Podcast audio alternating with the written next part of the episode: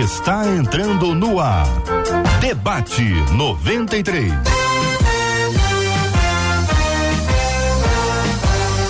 Realização 93 FM. Um oferecimento Pleno News. Notícias de verdade.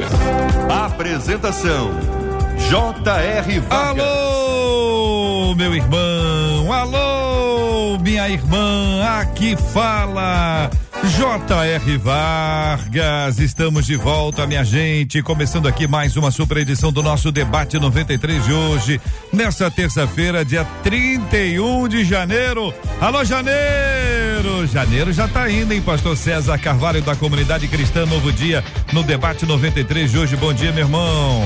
Bom dia, JR. De fato, janeiro já foi. Agora a gente está esperando o que virá mas com esperança, né? O importante é ter esperança. Pastora Cristiane Figueira, que é psicóloga, fevereiro tá chegando, hein, pastora?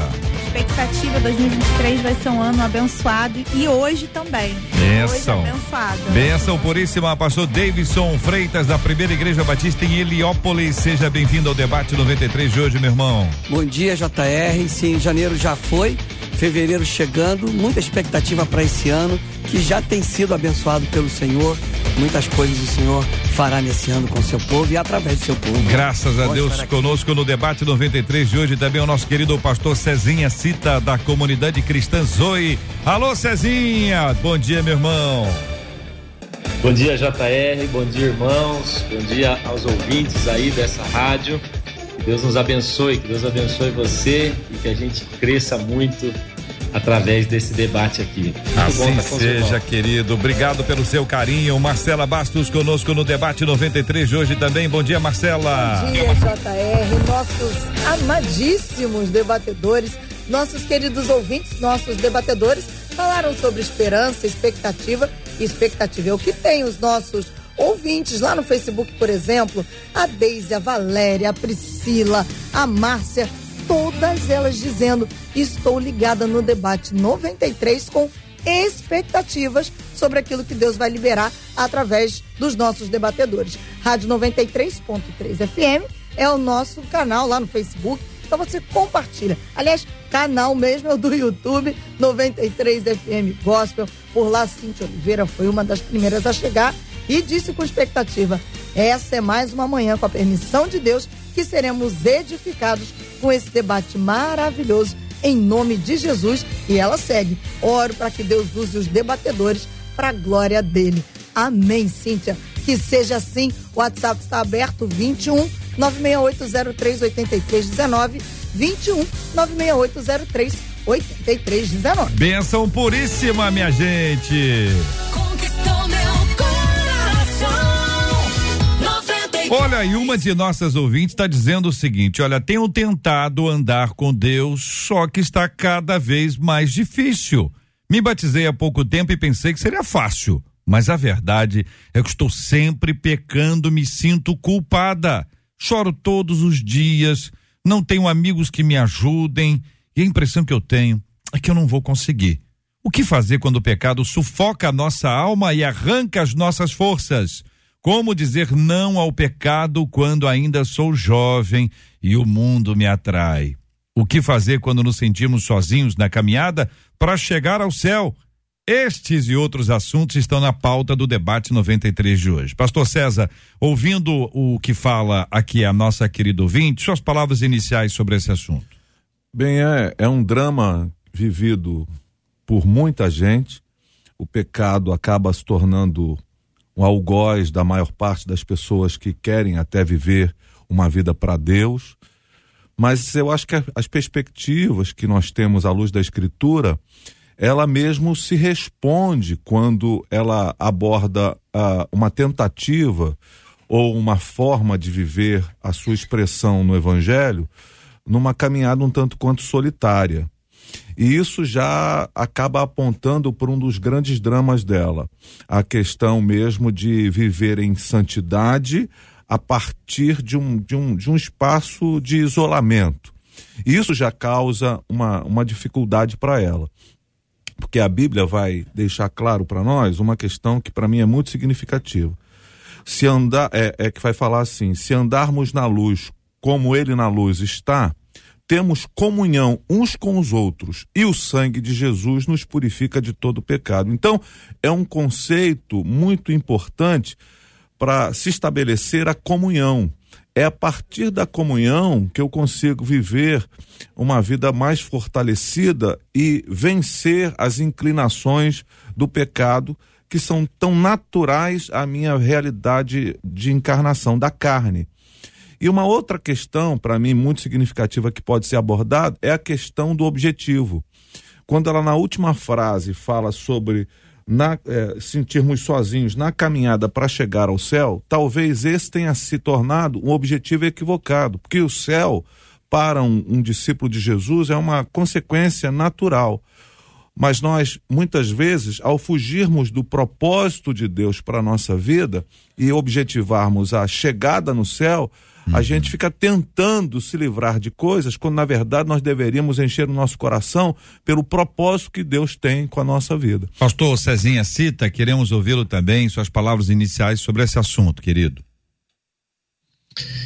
Ô JR, eu estava é, lendo esse comentário, essa pergunta, né, dessa ouvinte, pensando como é que está o coração dessa irmã, né? Me parece ser uma irmã.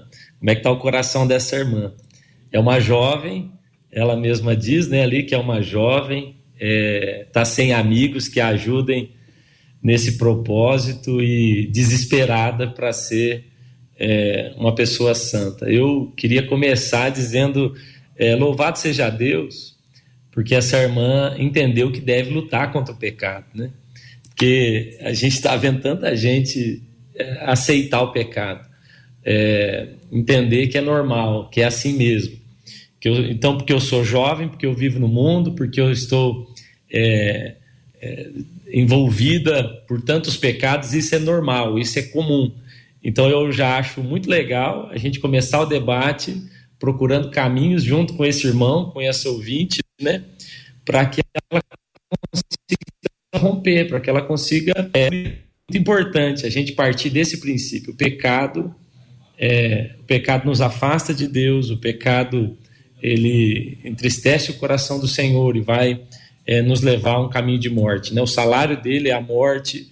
Então, partindo disso, eu acho que a gente já começou muito bem o debate. Nós não queremos nos acomodar ao pecado, nós queremos vencê-lo junto com Jesus e, e sair dessa vida que nos destrói. Pastora Cristiane Figueira, sua palavra inicial também sobre esse assunto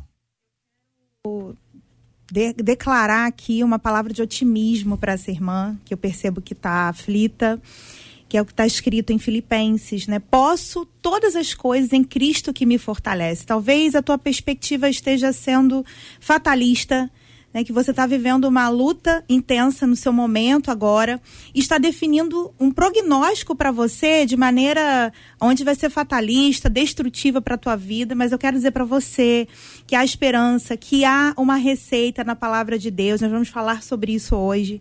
E o que eu quero destacar, JR, aqui, é a questão do hábito. Quando a gente fala de prática, de comportamento, a gente está falando de hábitos. E hábitos são ações, comportamentos que nós agimos de maneira repetitiva, que geram, na verdade, é, uma programação mental. Essa pessoa, ela age sem reflexão. Ela já foi programada. Pelo que eu entendi aqui na frase que ela diz, que por mais que ela lute, ela continua pecando e traz uma culpa em cima disso, muito provavelmente ela precisa entender o que a faz pecar. Quais são as crenças que estão por detrás desse hábito que ela adquiriu? Qual é a visão de mundo que ela tem? Existem gatilhos que a levam ao pecado. Então, quando nós nos convertemos, quando nós aceitamos a Cristo, nós temos uma nova criatura, nós somos nova criatura, mas é, os nossos hábitos, a nossa forma de pensar, ela precisa ser lapidada a partir da lavagem pela palavra de Deus, pela profundidade na intimidade com o Senhor, na palavra de Deus, com a igreja, para que ela entenda quem ela é. E muito provavelmente aqui ela ainda está presa em muitas crenças limitantes em relação a si mesma, tanto que ela traz culpa sobre ela. Mas eu quero dizer para você que há solução e o Senhor quer te libertar, te tirar desse cárcere, da sua programação mental, te dar uma metanoia mas para isso você precisa ter uma visão otimista em relação ao que Cristo tem para você, a herança que você tem em Jesus. Pastor Davidson, também de igual forma, meu irmão, sua palavra inicial. Já tá essa a situação que essa jovem enfrenta, os nossos jovens enfrentam a todo dia, também os adultos, todos nós lutamos contra o pecado, né? Mas é importante entender, nós vivemos hoje numa sociedade muito imediatista. Tudo para hoje, tudo para ontem. E na verdade, a santificação é um processo que começa quando eu entrego a minha vida para Jesus e só vai terminar quando eu for promovido à glória. Então, essa luta, ela acontece todos os dias e é importante ter a consciência de que um passo por vez, nesse processo de ser transformado em nova criatura, todo dia eu vou enfrentar lutas e o Senhor faz de mim mais do que vencedor, faz de nós mais do que vencedores, né? Então, ter em mente esse processo. E aí, quando eu entendo que é um processo de crescimento, de transformação, eu não desisto porque a gente vive hoje um tempo também que as pessoas elas desistem quando as dificuldades parecem maiores. Elas podem ser maiores do que nós, mas jamais serão maiores que o poder do nosso Deus. Então é olhar para o Senhor com a esperança de dizer: Deus vai me transformar, Ele me fortalece, Ele abre a minha mente, me traz uma mente nova de metanoia, e eu tenho que olhar para essa trajetória com esperança e contar com a comunhão, né? com dos irmãos. É, é, a expectativa dela era que com o batismo a coisa ficasse mais fácil. e tem, tem lógica o raciocínio dela ou foi uma expectativa equivocada? Pois é, o batismo, ele, ele é essa pública profissão de fé, aquele momento onde eu conto para todos, eu sou de Cristo. É um passo a mais, mas naquelas águas batismais não tem ali um poder sobrenatural de dizer você vai se levantar e tudo ficou para trás. É um processo, é mais um passo nessa vida uhum. e eu preciso ter consciência disso, né? que não, vai acontecer algo milagro, milagroso ali na hora, uhum. mas é mais um passo nesse processo. O né? pastor César, São... a tentação de Jesus foi anterior ou posterior ao batismo? Foi posterior. Posterior, posterior ao batismo. Então, assim, biblicamente não há razão para ela imaginar que ao ser batizada as coisas vão ser mais fáceis. Aliás, a lógica é exatamente oposta. Até porque a proposta do evangelho, que hoje tem sido um pouco negligenciada, a proposta é muito simples, embora difícil. Quem quiser vir após mim, negue-se a si mesmo, mesmo, tome a sua cruz e siga-me. E a cruz não é um elemento mítico, é, um, é, uma, é uma sentença. A cruz é uma sentença de morte. Para que você nasça de novo, você precisa passar pela experiência da morte, num sentido. E, e se você não não entende isso, você vai querendo fazer, não estou falando que é o caso específico dela, uhum. você vai querendo fazer um casamento entre a vida espiritual e a vida natural. Uhum. Você vai tentando conjugar essas realidades de maneira a, a, a experimentar o melhor dos dois mundos. Isso talvez tenha se transformado no maior impedimento que a sociedade contemporânea hum, tem, é tem enfrentado. Essa tentativa de fazer esse casamento entre hum. essas questões aí da vida da vida é, espiritual e daquilo que a gente chama de, de da carnalidade, da, da nossa, da nossa eh, inclinação para o pecado. O pastor Cezinha, essa, essa reação dela, né? É, é, me sinto culpada, choro todos os dias, não tenho amigos que me ajudem, e a impressão que eu tenho é que eu não vou conseguir. Aí tem a figura da culpa, você tem o choro, você tem a ausência de amigos e você tem uma impressão, e essa impressão parece uma marca, um carimbo, né? Você não vai conseguir. Ou uma voz que a pessoa escuta, você não vai conseguir. Alguma coisa que a abate de tal forma que ela não vai conseguir o quê? Não vai conseguir vencer o pecado que tem dominado a vida dela, a ponto dela não conseguir frear, não conseguir reagir a isso. Que dor, né, pastor Cezinha? É, eu senti a dor dessa, dessa irmã, desse irmão aí, né? Enquanto lia a pergunta e o comentário dela. Aqui ouvindo, ouvindo os meus irmãos e concordando com o que eles falam. Às vezes a gente tem uma falsa impressão de que o evangelho é apenas uma porta estreita, mas o evangelho ele é também um caminho estreito.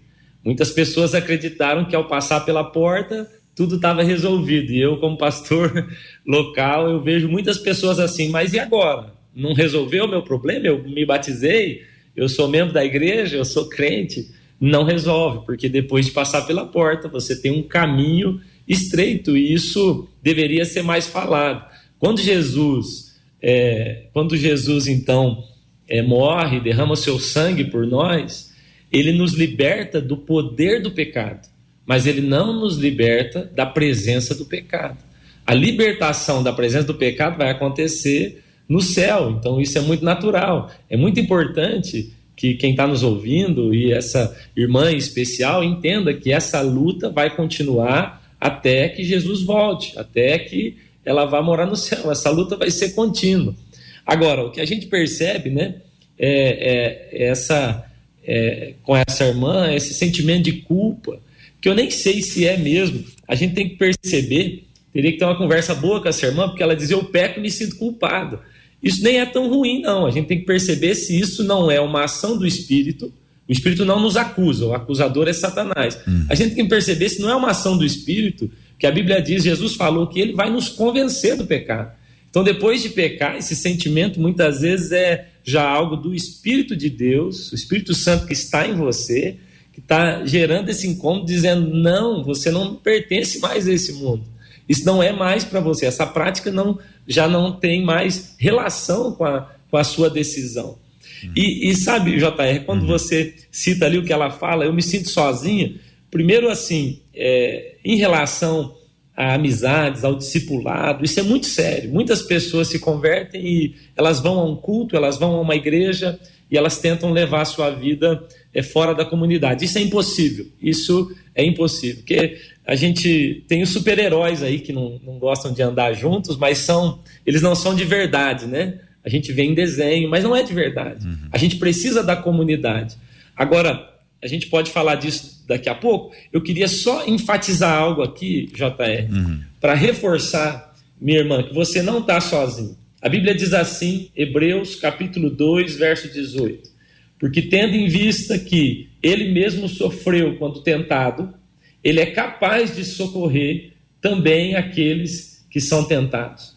A Bíblia está dizendo que você vai ter não só a ação do Espírito Santo, mas a Bíblia está falando de Cristo uhum. que sofreu e que ele pode agora também te socorrer. Então, a irmã não está de forma alguma sozinha. Né? Além do Espírito de Deus que já está te incomodando, dizendo: para, não está certo, esse não é o caminho. Você tem uma grande referência, uma identificação com Cristo que passou pelo que você passa, pelo que nós passamos, ele está dizendo, e ele é capaz de nos socorrer é, em, todo, em tudo que a gente passa também. Muito bem, são 11 horas e 21 minutos aqui na 93 FM. Estamos ao vivo falando aqui do Rio para todo o Brasil e o planeta.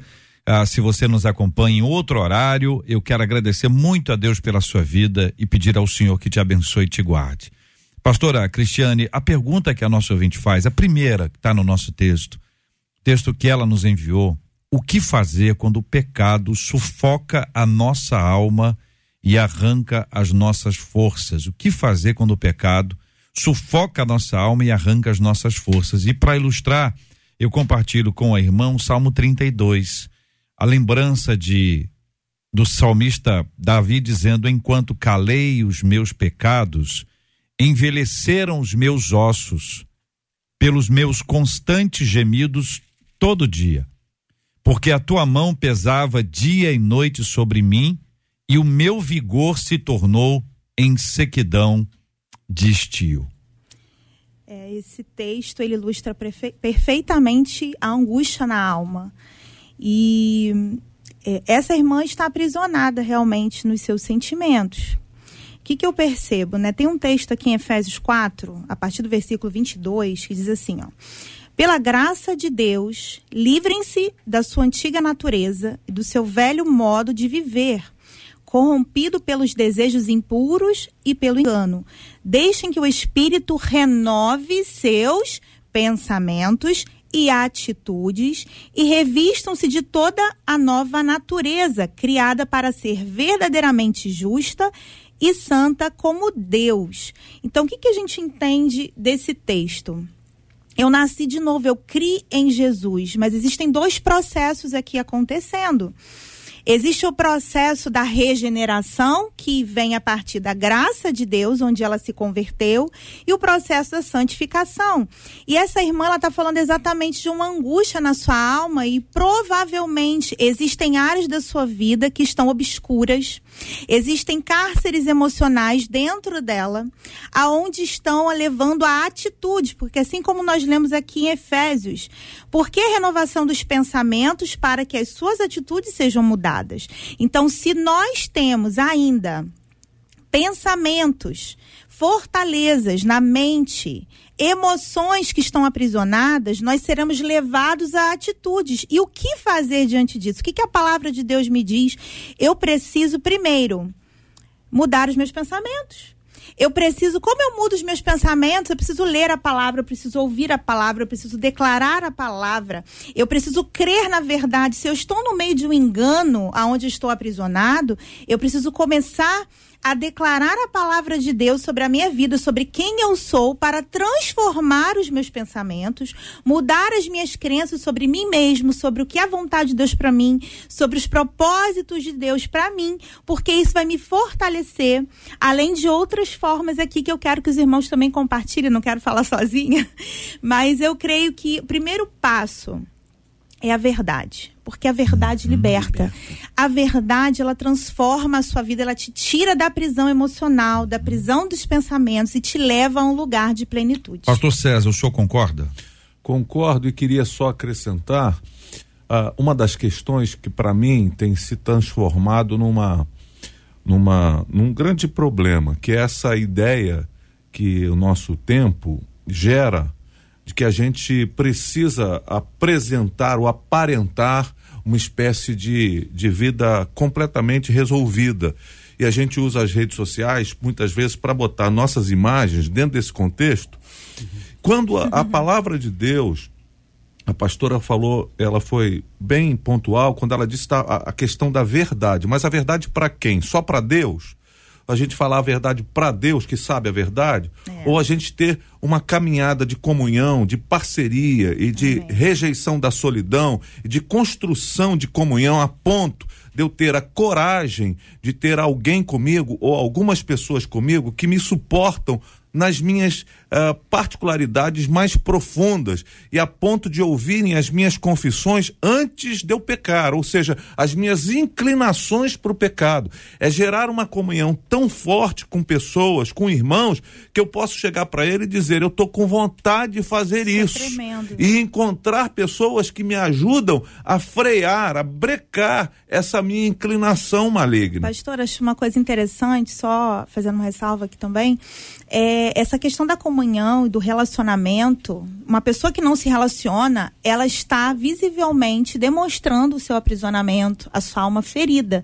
Uma pessoa que não sabe se expor aos relacionamentos, não sabe interagir, muito provavelmente. Não depende dos estão... relacionamentos. Eu só perguntar isso aí para uhum. que vocês ajudem. Porque se quem está levando pro buraco é a pessoa que está no relacionamento, é o amigo, a amiga, um vizinho, a vizinha a gente precisa só dar uma distanciada nisso, uma, ou apresentar uma distinção. Quem é este relacionamento é com o qual a gente pode conversar certas coisas que são complexas? Por exemplo, uma menina, ela tem uma dificuldade numa área específica de sua vida. Se ela fala isso com um determinado homem, pode ser que ele entenda isso como um sinal, como uma abertura, como olha, é ó, é, tá, tá, tá me querendo, tá me querendo. As pessoas pensam isso é porque são movidas por uma mentalidade pecaminosa, tem todas as oportunidades. Então, até a questão de, de, de definir que relacionamento é esse, qual o critério que deve ser estabelecido?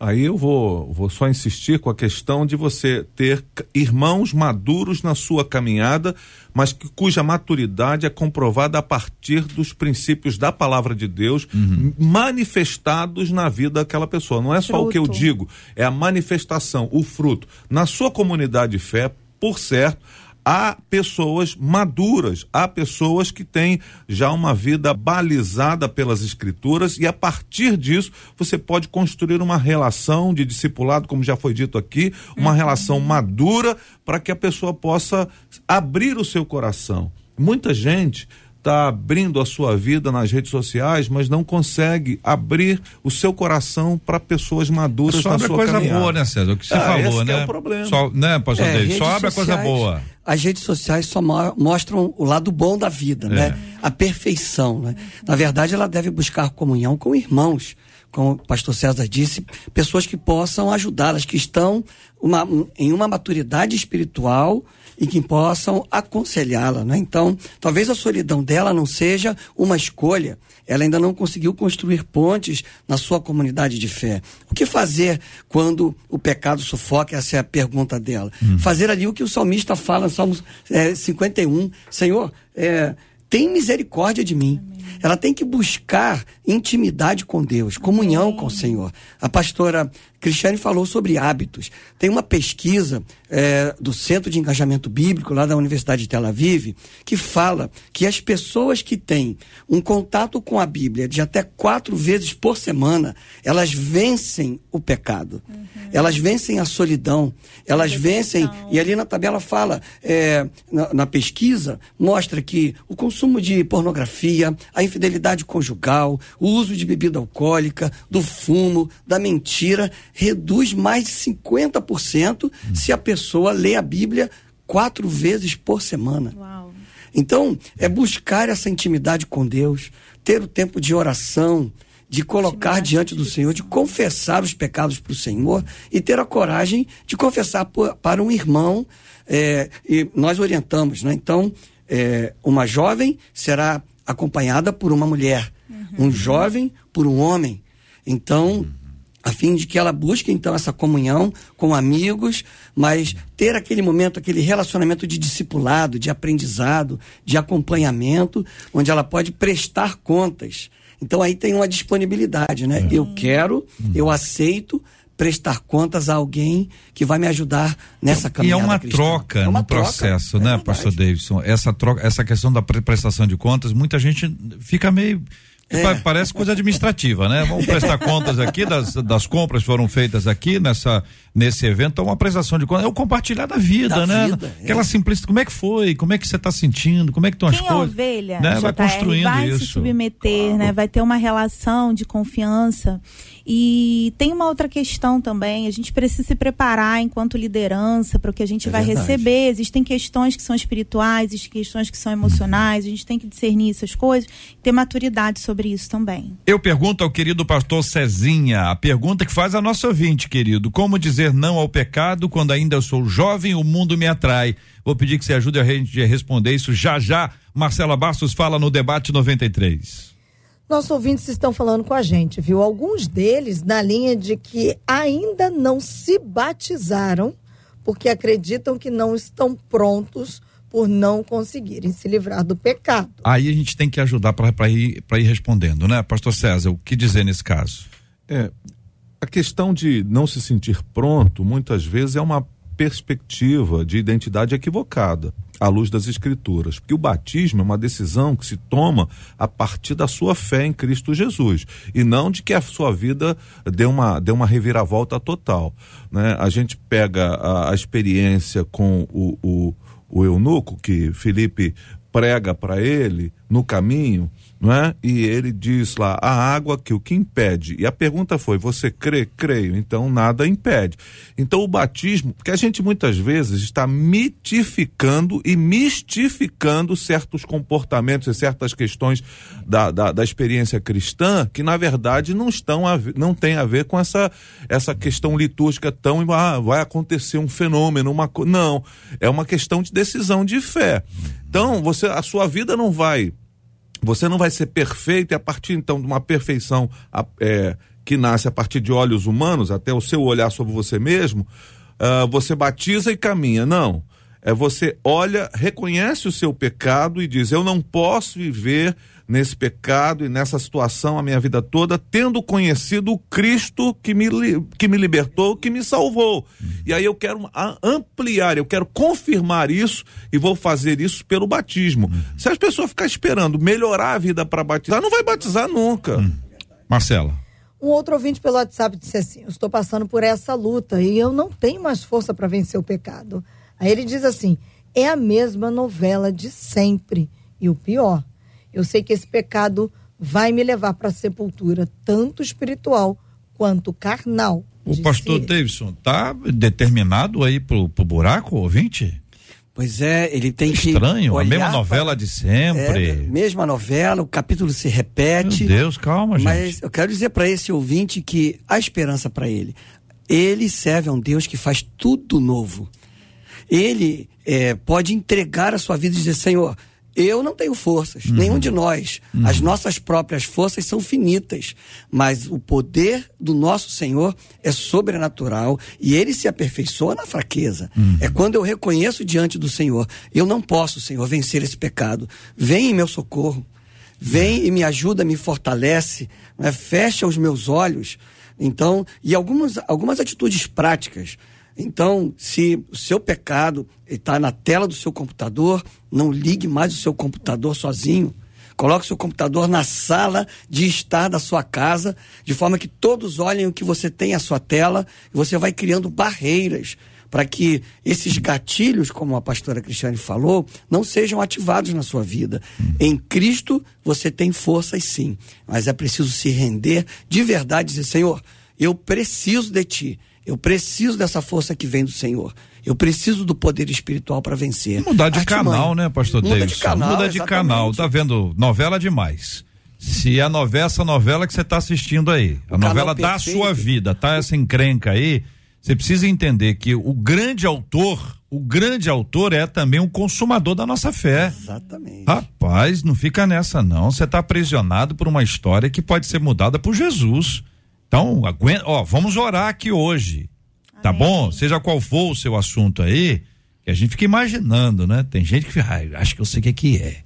Eu, eu, acho que eu sei o que, que é. Curiosidade, é gente, gente, curiosa e gente também que projeta. Então, a partir de si mesmo, joga lá para dizer o, o, que que é. Fala, César. Mas geralmente, é, nós estamos falando, quando fala de pecado, a gente enviesa muito para ah, a questão muito. da questão sexual. Sempre, a mente humana é impressionante. Vamos lá, Marcela. E ainda uma última ouvinte também pelo WhatsApp que diz assim: Eu sou convertida há quatro anos, com dois anos de conversão eu fui liberta da bebida, da prostituição e de alguns traumas da alma, mas só que ainda hoje eu luto contra o vício do cigarro.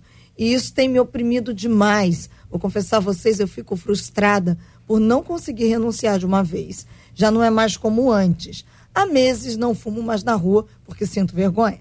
Não compro mais maços de cigarro, não fumo mais dentro da minha casa, só na varanda de casa. Sinto que muita coisa mudou não é por minha própria vontade. Eu sei que Deus está me tratando, mas digo a vocês, meu desejo e a minha necessidade é de renunciar de uma vez. Só que eu não consigo.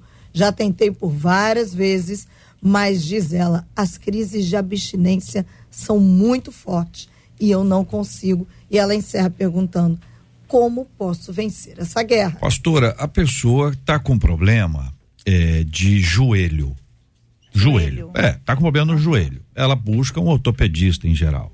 Ela tá com um problema é, de dor de cabeça, ela vai buscar lá o neurologista. Ela tá com um problema de dente, ela vai buscar o dentista. Neste caso, é uma questão de um vício. E o vício do Compulsão. fumo, ele é terrível. Mas olha, já melhorou muito. Não fuma na rua, não fuma dentro de casa, fuma na, na, na varanda. Uhum. Assim, na minha lógica, assim, já sim, melhorou muito. Sim o que falta? Então, o JR, você trouxe um ponto interessante. Existem compulsões. Toda compulsão, ela é, na verdade, a ponta do iceberg. É uma maneira de regulação emocional que tem a ver com a angústia, com a ansiedade. Então, o que está acontecendo com essa irmã? Muito provavelmente o cigarro se tornou uma bengala na vida dela para lidar com suas angústias, suas frustrações, suas questões. Então vamos atuar na raiz. Por que não procurar um psicólogo para compreender e construir novos hábitos? A gente está falando sobre isso aqui o tempo inteiro. Então, quando a gente nasce de novo, quando a gente tem uma vida em Cristo, a gente substitui maus hábitos por bons hábitos. E o profissional da área da psicologia, ele pode nos ajudar nesse processo. Acho tão interessante isso. As pessoas às vezes acham que eu simplesmente preciso de uma atuação mística, de algo sobrenatural. Mas existem questões naturais que vão nos ajudar, porque às vezes o problema dessa irmã não é simplesmente o cigarro que ela vê enquanto pecado. Mas talvez é uma pessoa ansiosa, talvez sejam outras questões que ela vai em busca da resolução e vai resolver essa questão da compulsão.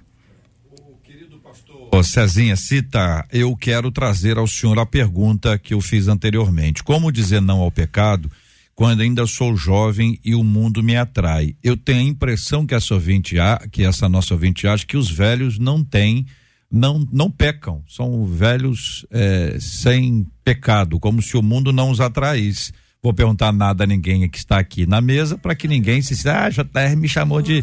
Então estou perguntando só para o senhor, que é muito jovem, para o senhor nos dar a sua palavra sobre esse assunto. Uh, JR, eu, eu vou responder falando da minha experiência. É, e me parece que é o mesmo conceito que essa irmã tem. Eu acredito que o foco dela está muito sobre o pecado, sobre como vencer o pecado, sobre qual pecado eu tenho cometido, sobre as minhas culpas. E eu só consegui sair disso quando o meu foco passou a ser Cristo, quando o meu foco passou a ser a presença dele, é, eu deixar de pecar, não por medo das consequências, mas agora porque eu não queria mais me afastar do meu amigo, eu não queria mais ficar longe dessa presença tão, tão maravilhosa. E eu acho que às vezes a gente está tão focado no pecado, e Jesus falou assim: ei, é, vigia e ora, é, vem para a minha presença, vai orar, e você vai perceber que o seu espírito está pronto. Eu vejo muitos crentes tentando melhorar o espírito, quando na verdade a gente devia era piorar a nossa carne. O que Jesus está dizendo, viu? O seu espírito já está pronto, você tem tudo que você precisa para vencer o pecado, só que o seu foco está errado, você fica mirando muito o seu inimigo. É, é, numa, numa, numa situação de combate, é, nós sabemos assim que o foco principal não é o inimigo, a gente não precisa ficar olhando para o inimigo, a gente precisa parar e ouvir o nosso general e saber quais são as direções dele. Olha o que Jesus fala em Hebreus capítulo 4, olha que a palavra de Deus está falando para nós. Ele diz assim: ó, Verso 15: Pois não temos um sumo sacerdote que não possa se compadecer das nossas fraquezas, mas sim alguém que, como nós, passou por todo tipo de tentação, porém sem pecado. Agora, o texto seguinte que é maravilhoso, ele diz assim: Dito isso, aproximemo-nos do trono da graça com toda confiança. Esse é o segredo. Esse é o segredo para dizer não. É, é me aproximar de um trono de graça. É me aproximar da presença dele, está tão envolvido com as coisas dele. A, a, geração de hoje, ela, ela passou a acreditar que qualquer prática cristã é religiosidade. Não vou orar, porque eu vou para o meu quarto secreto, porque eu oro em todo tempo. Ah, eu não vou jejuar, porque não precisa jejuar mais. Eu não vou mais ler a Bíblia, porque. Não, as práticas cristãs, elas nos cercam, elas são maravilhosas. Agora, ninguém vai vencer o pecado sozinho. Ninguém vai vencer o pecado sozinho. Não é sobre a minha força, não é sobre a minha capacidade de resistência. Tiago vai dizer: submeta-se a Deus e então resista ao diabo. Então, o primeiro passo não é focar no diabo, é focar em Deus. Quem ele é, o meu amigo, o melhor da vida com Deus é, é o próprio Deus. E esse é um caminho difícil para entender no cristianismo que tem se ensinado hoje. Existe até um, um versículo, JR, que ficou um pouco polêmico ultimamente, que é Isaías capítulo 1, que fala que ainda que os seus pecados sejam né, vermelhos, como a, a, a escarlata ou como carmesim, ele vai se tornar branco como a neve e, e também branco como a lã. Né? E você percebe aqui um processo que esclarece muito o que essa irmã, o que esse irmão precisa entender. Primeiro, a Bíblia diz que é, esse é um processo que nós recebemos a, a, a algo que vem do céu, é a neve que cai de cima para baixo. Então, não é primeiro a lã. Então, veja só, ele compara com lã e com neve. A lã vem de cima, a, a neve vem de cima para baixo, enquanto a lã sai de dentro para fora. Então, o processo de santificação é um processo assim. Primeiro, eu recebo a, a graça de Deus, a bênção de Deus, a vitória de Cristo, a ação do Espírito de cima para baixo, branco como a neve. Alguns não estão gostando mais dessa expressão, mas ela é bíblica. Branco como a neve, vem do alto, vem sobre mim. Ninguém vence o pecado sozinho. E depois de receber essa, essa força, essa ação do Espírito, a graça, me aproximei do trono da graça, agora fica fácil eu me posicionar e de dentro para fora eu produzir também aquilo que cabe a mim. Agora é o que os irmãos disseram: eu vou procurar uma comunidade, eu não vou ficar sozinho, eu vou, como o irmão falou, eu vou fechar minha rede social, eu, algumas coisas eu não vou acessar mais, mas não é um processo humano. Isso precisa ficar claro, que nós estamos numa geração é, que vive uma ideologia hedonista, humanista, existencialista, que coloca o homem no centro, o prazer no centro, e o centro é Cristo, senão não vai dar certo.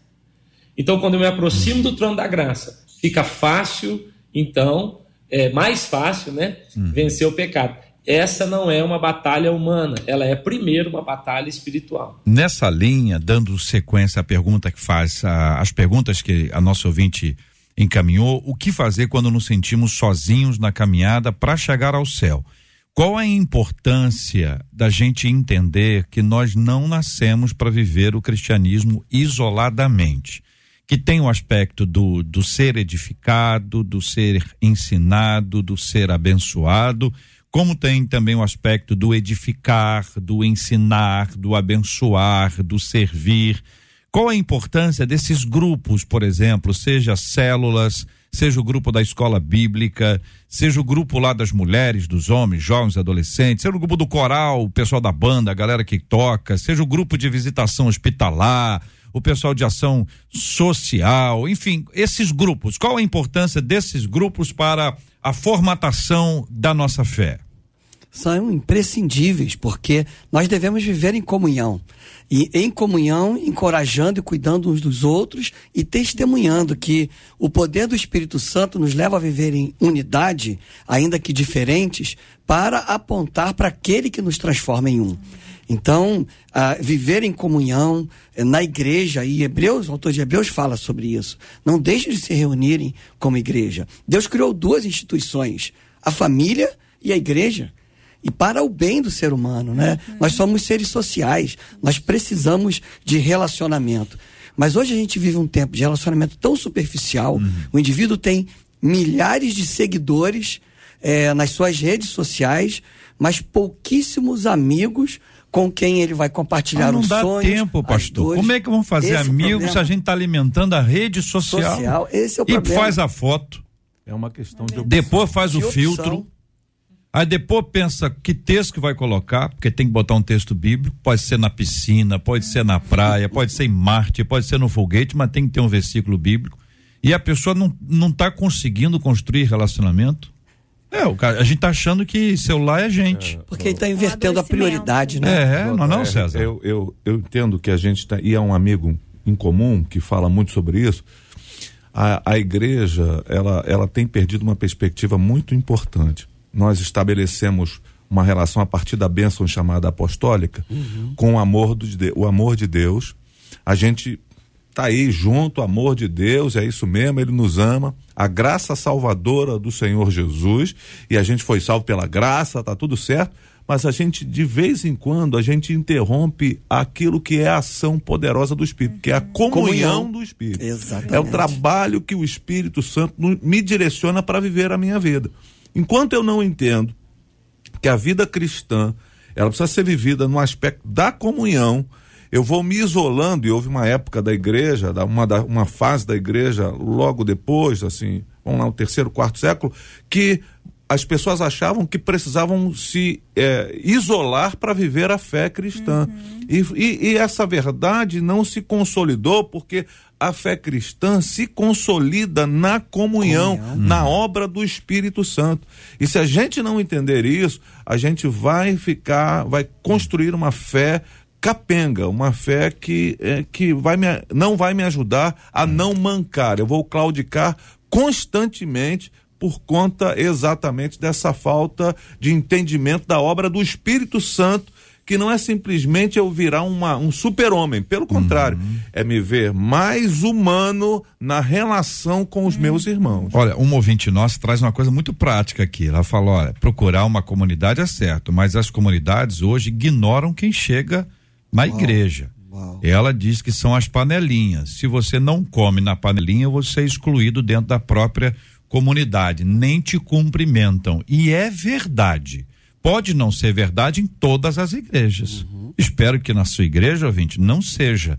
Porque se você está lá, você tem que cumprimentar.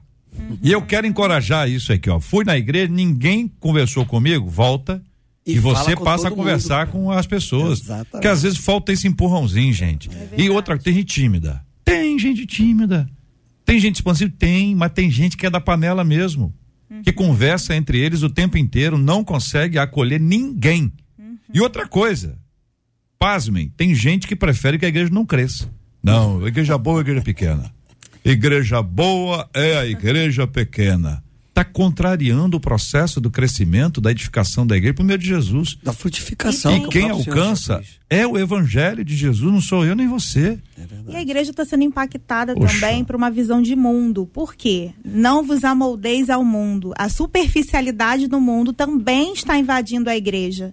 Então nós precisamos estar vigilantes para que a gente não perca isso que é um fundamento da nossa fé. Diga aí, Marcela encerra aqui com uma das nossas ouvintes. Aliás, muita gente ainda mandando suas dores, gente agradecendo, inclusive, porque está num processo de aprendizado.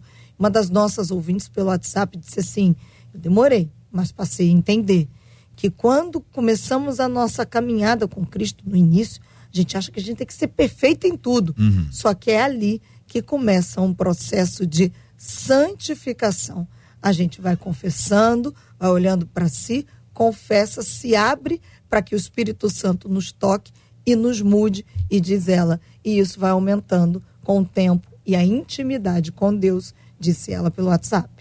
Muito bem, quero agradecer a fala dos nossos ouvintes que compartilharam conosco até aqui seus posicionamentos, suas ideias sobre, sobre esse assunto e a nossa, o nosso encorajamento. Eu disse que a gente ia orar e nós vamos orar eh, pra, por todos aqueles que têm vivido isso. Você está numa luta aí na sua vida, você está vivendo uma batalha, você diz, meu Deus do céu, mal levanto, já cai outra vez, já tem uma pedra, já tem uma pessoa, tem uma tentação que vem atrás de mim.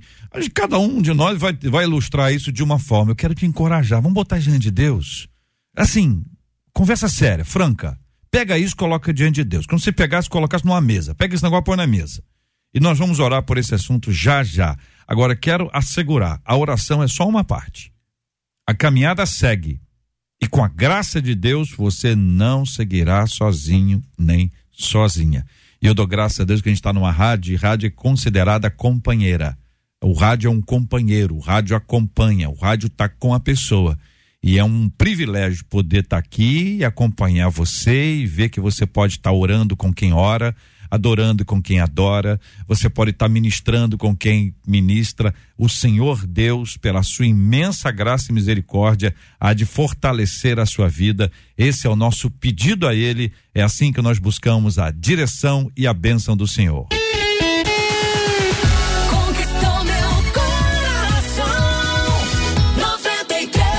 Debate 93. Debate 93. De segunda a sexta, às 11 da manhã. Aí chega uma outra ouvinte e diz o seguinte: JR, minha amiga é extremamente pessimista. Pastora, conhece alguém assim, extremamente pessimista? Bastante. É mesmo? A pessoa é pessimista. Uhum. Vai ter culto amanhã, a pessoa diz, vai chover, pode ser que chova. Tem isso, é? Tem. Tem. Só os aspectos negativos. É isso, pastor Davidson. O culto Tem. foi uma benção, mas foi longo. Foi longo. Foi longo. Aquela palavra, como aquela hiena ah. do desenho hard, né? Ó oh, céus, é. ó oh, vida, o tempo inteiro se lamentando, né? Cezinha, o clima tá, tá meio frio, a pessoa diz, ah, o bom é o quente. Tem isso, Cezinha?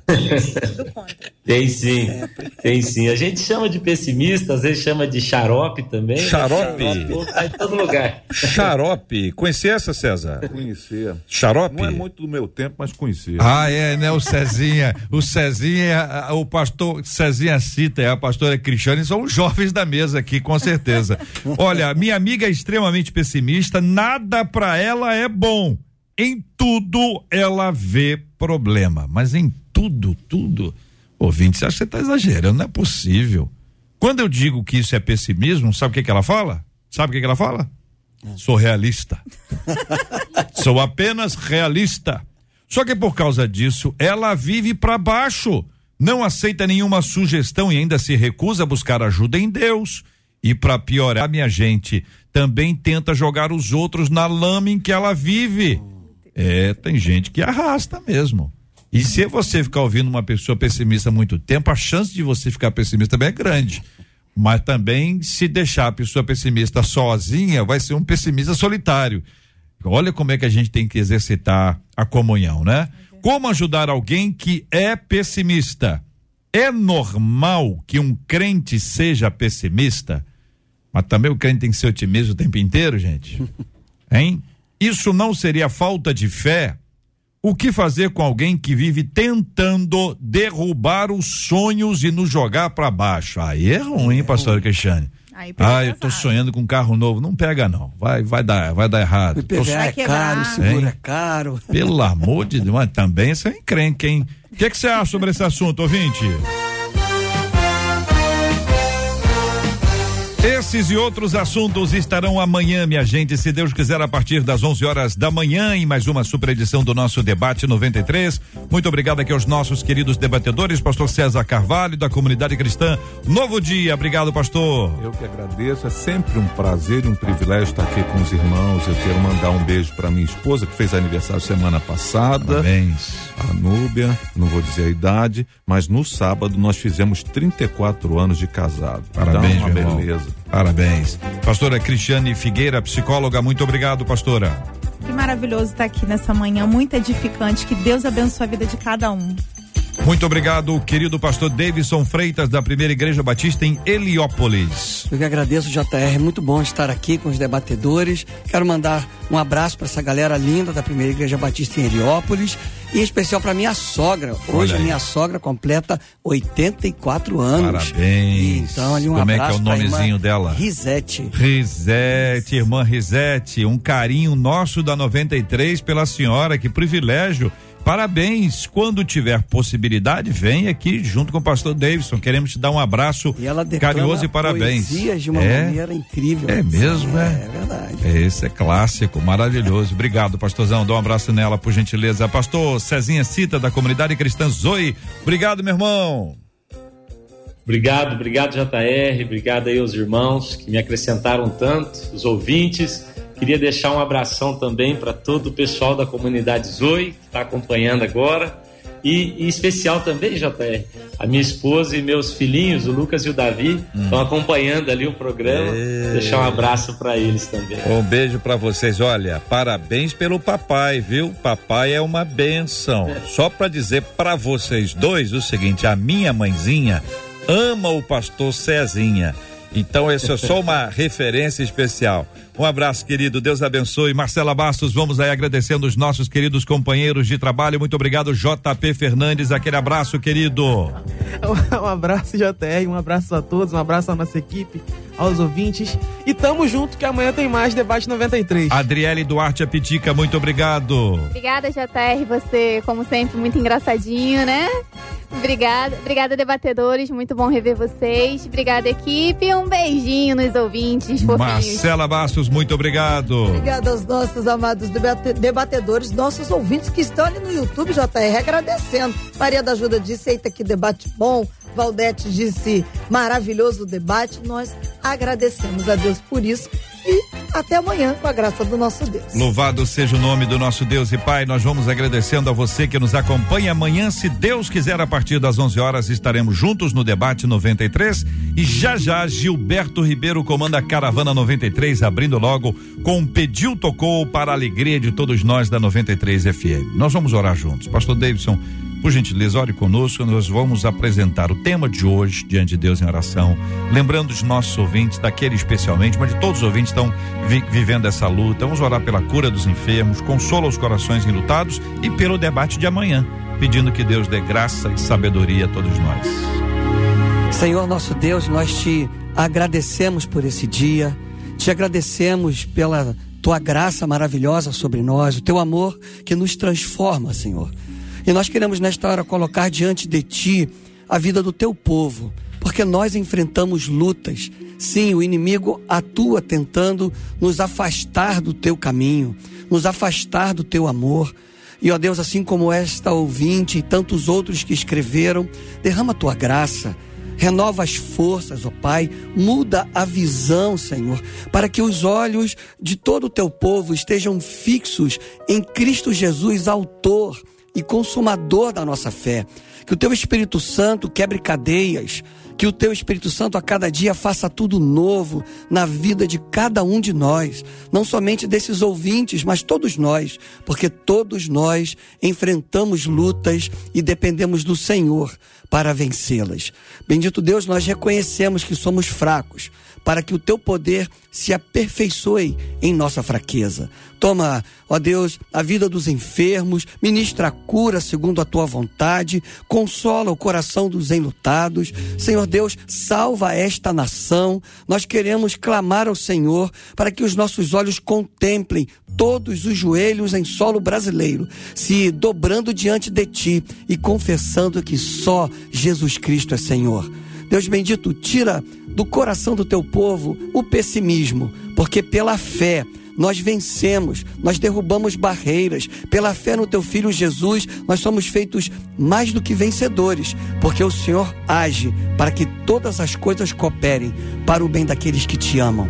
É assim que haja esperança no coração do teu povo e não o pessimismo que nos faz paralisar. Nós te amamos e te agradecemos por tudo e te pedimos em nome de Jesus. Amém. Que Deus te abençoe. Você acabou de ouvir Debate 93.